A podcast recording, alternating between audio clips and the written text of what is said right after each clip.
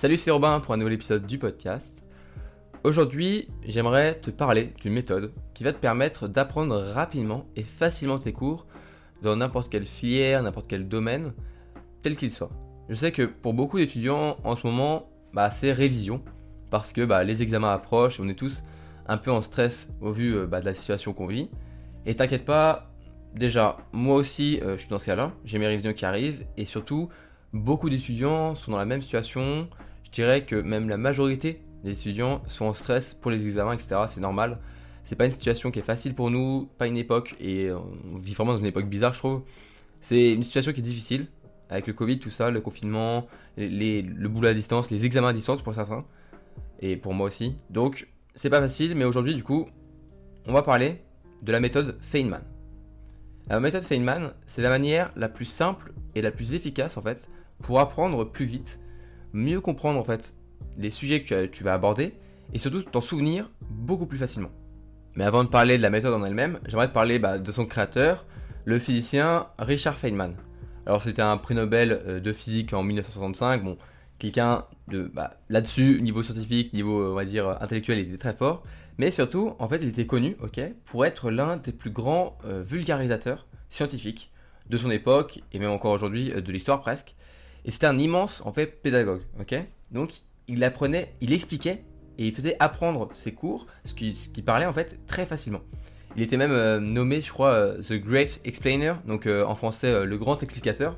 Voilà, donc il avait même ce titre un petit peu honorifique de se dire qu'il apprenait tellement bien qu'il avait même, voilà, on disait que voilà, c'était le grand explicateur parce qu'il arrivait en fait à expliquer bah, des, des choses scientifiques qui sont très très poussées. Dans la physique, c'est extrêmement difficile.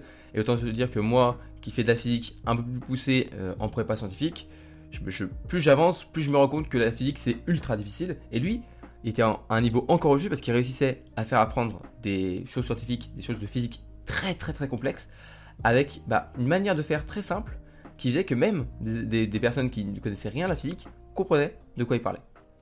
Cette personne, donc Richard Feynman, disait avoir en fait appris, ok, très tôt la différence entre connaître le nom de quelque chose, mais surtout savoir quelque chose. C'est ça qui est super intéressant. Parce que pour lui, c'est pas parce que eh tu as appris euh, tous les mots qui euh, permettent de désigner quelque chose que tu sais, que tu as compris ce que c'est que cette chose-là.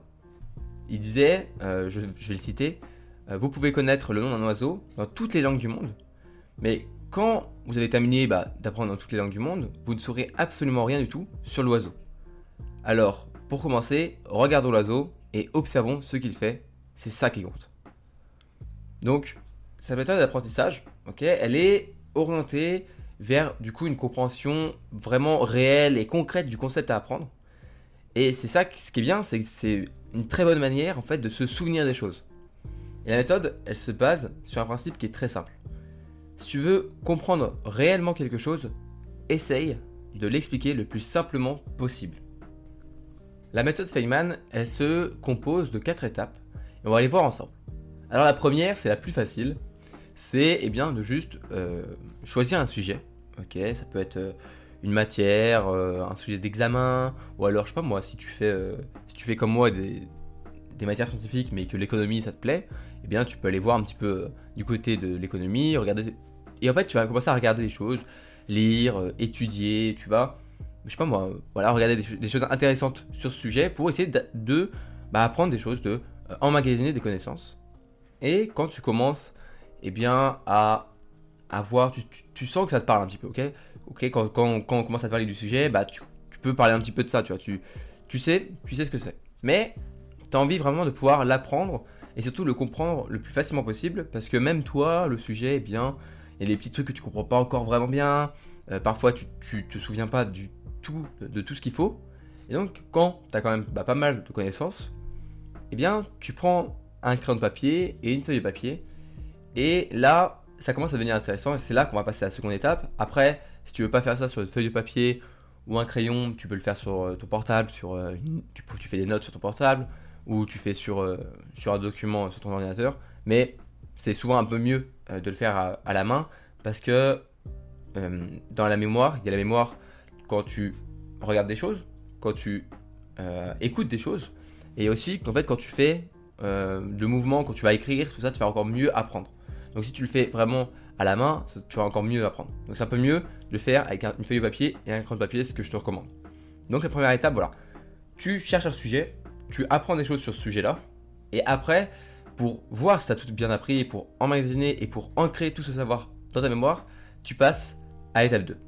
Alors l'étape 2, c'est là où la méthode Feynman prend tout son sens et commence vraiment en fait. C'est le fait, cette étape est un peu marrante, tu vas me dire ouais c'est bizarre, euh, mais c'est ça qui fait que tu vas vraiment vite apprendre.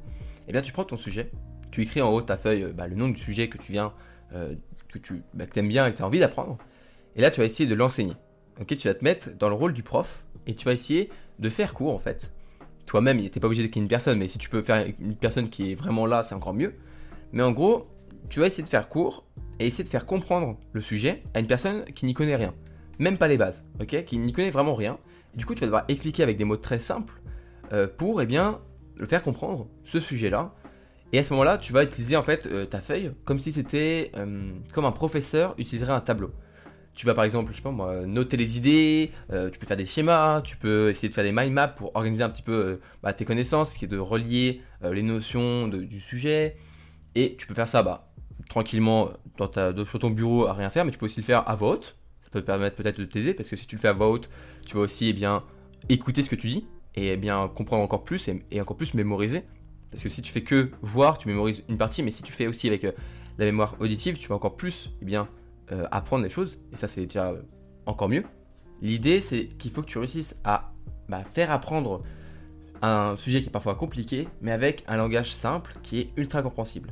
Il faut que tu essaies en fait d'être assez clair et de le plus possible relier tes idées entre elles pour eh que la personne qui est en face de toi, ou s'il n'y a personne, hein, la personne imaginaire à laquelle tu fais cours, eh bien, puisse comprendre euh, le sujet, même s'il est difficile. Et ensuite, il faut que tu essaies eh d'anticiper des potentielles questions que tu pourrais avoir. Par exemple, si, imaginons, tu fais euh, entre guillemets ton, cours, euh, voilà, pour euh, apprendre ton sujet. Et là, tu vois qu'il y a une notion qui est un petit peu bizarre, que tu as laissé un peu de côté, genre tu l'as relié un petit peu à ta mind map, mais un petit peu de côté. Et eh bien, tu peux anticiper la question, monsieur ou madame, pourquoi est-ce que cette notion-là, elle est un petit peu à part?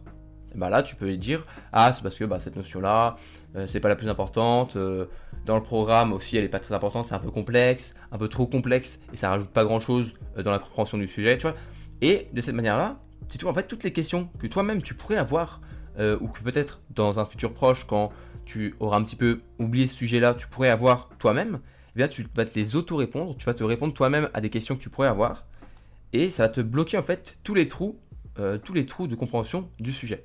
Et l'étape 3, l'étape 3, ça va être de réapprendre. Alors, qu'est-ce que je veux dire par là? C'est que pendant que tu vas enseigner, quand tu vas faire ton rôle d'enseignant ou de prof, quand tu vas essayer d'expliquer le sujet à quelqu'un qui n'y connaît rien, eh bien, tu vas te rendre compte peut-être que bah, y a des trous, il y a des choses que tu ne sais pas, il y a des lacunes que tu as par rapport au sujet. Et en fait, à partir du moment où tu vas avoir du mal à essayer d'exprimer en fait simplement ou d'expliquer simplement une partie du cours et parce que celle-ci, bah, elle commence un peu à t'échapper, t'oublies en fait, euh, t'as oublié quoi, ce que c'est ou tu te souviens pas ou tu ne sais même pas ce que c'est. Ou alors tu, joues le rôle, c'est un petit peu de l'élève et tu vas commencer à poser des questions en monsieur ou madame, c'est quoi, c'est quoi cette notion? Et toi-même, tu vas te dire, putain, mais je sais pas c'est quoi cette notion, c'est quoi la définition? Donc, à, chacun, à chacune des fois où tu vas voir que tu as un petit peu un trou, tu sais pas euh, ce que c'est qu'une. Tu sais pas répondre à une question, tu sais pas expliquer simplement bah, un concept du, sujet, eh bien, tu reviens à ton cours, tu reviens à la source, euh, au livre, à la vidéo sur YouTube que tu as vu, au documentaire, à ce que tu veux. Tu reviens et bah, tu vas réétudier, réapprendre la partie en question pour que tu puisses la comprendre, en fait, pour que tu puisses la comprendre et la savoir. Et tu puisses aussi savoir l'expliquer. Mais euh, une fois du coup que euh, cette étape-là, enfin cette étape-là, cette, ce, concept-là, ce nouveau concept que tu avais oublié du coup, eh bien il est assimilé, tu commences à le, savoir, et bien tu reviens à l'étape 2 et tu la réexpliques simplement, tu l'enseignes. Et en fait, tu vas jongler entre euh, l'étape 2 et l'étape 3. Tu vas enseigner tout ce que tu peux. Dès que tu as un trou de mémoire ou un, trou dans le concept ou un truc que tu ne sais pas expliquer, hop, tu viens, tu reviens en fait euh, à la source dans des cours, tu réapprends et ensuite tu reviens à l'étape 2 pour tout enseigner. Et c'est une fois que euh, tu auras bien, tu pourras expliquer absolument tous les concepts du sujet, tu pourras faire une grande mind map, tu pourras faire bien organiser tes idées, exprimer simplement toutes les idées d'un sujet, que tu pourrais enfin passer à l'étape 4. Quand vraiment tu réussis à faire l'étape 2 et 3 à la perfection, que tu arrives à expliquer un sujet qui peut être difficile à quelqu'un qui n'y connaît rien, mais tu peux passer à l'étape 4. L'étape 4, c'est la plus difficile, mais si tu réussis à passer l'étape 4, tu peux, bah, tu peux dire ok, je connais ce sujet, je sais, je y arrive, je, le connais, euh, je, sais, je le comprends et je sais l'expliquer. Et pourquoi tu peux y arriver tu peux te dire ça? Parce que l'étape 4, il faut que tu réussisses à l'expliquer à un enfant. Alors il faut que tu simplifies, simplifies, simplifies, simplifies, tu fais le plus simple possible et tu vas expliquer en fait euh, le concept, ok ou le sujet de la manière la plus simple et la plus fluide possible pour que ben un enfant puisse comprendre. Donc tu imagines euh, ton petit frère ou ta petite soeur de 4-5 ans euh, et tu, essayes d'expliquer un sujet, ouais, tu peux expliquer, je sais pas, de la, science fondamentale à un enfant, mais du coup, pour ce faire, il eh faut que tu relises bien toutes tes notes, tout, ce que tu as, tes sources, ton cours, et tu vas devoir bah, utiliser un vocabulaire très peu technique, pas des phrases où tu vas dans tous les sens ou des phrases trop longues. Non, tu vas aller au plus simple. Et du coup, eh bien, euh, tu peux, du coup, tu, vas devoir travailler euh, sur des mots très très simples. Le vocabulaire technique, c'est mort, tu peux pas. Euh, donc si c'est sur un truc un peu scientifique, tu dois expliquer avec des mots encore plus simples. et surtout, il y a un truc, c'est que les enfants, il faut se dire que les enfants, ils ont la question pourquoi qui sort très très vite. Ouais, mais pourquoi? Euh, pourquoi? Pourquoi ça? Euh, Pourquoi? Pourquoi? Donc voilà, pareil, tu, dois euh, te dire, ok, à chaque fois que je vais dire un mot un peu trop compliqué, ils vont dire, ah mais ça veut dire quoi ça? Pourquoi ça fait ça? Et franchement, pourquoi C'est vraiment ça dans l'idée. expliquer à un enfant de 4-5 ans et réussir à l'expliquer. Pour te rendre compte, soit tu le fais vraiment, si t'as un petit frère, une petite soeur, un petit cousin, n'importe quoi, essaye, tu peux essayer, ça te permettra vraiment d'avoir quelqu'un en face de toi et tu verras qu'il risque sûrement de poser plein de questions, même des questions qui sont parfois bah, que tu penses même pas, parce que pour toi tu penses que c'est quelque chose qui est facile, enfin tu sais genre euh, tu te dis ouais mais j'ai pas besoin d'expliquer ce, cet aspect là parce que bah, je le sais et en plus c'est simple. Alors parfois on va te dire ouais mais pourquoi ça fait ça et tu vas faire ouais franchement en fait euh, pourquoi ça fait ça? Tu vas te poser même toi la question, tu vas faire attends mais je me suis jamais posé la question. Parce que bah, parfois les enfants ils ont des questions comme ça euh, qu'on se pose pas directement.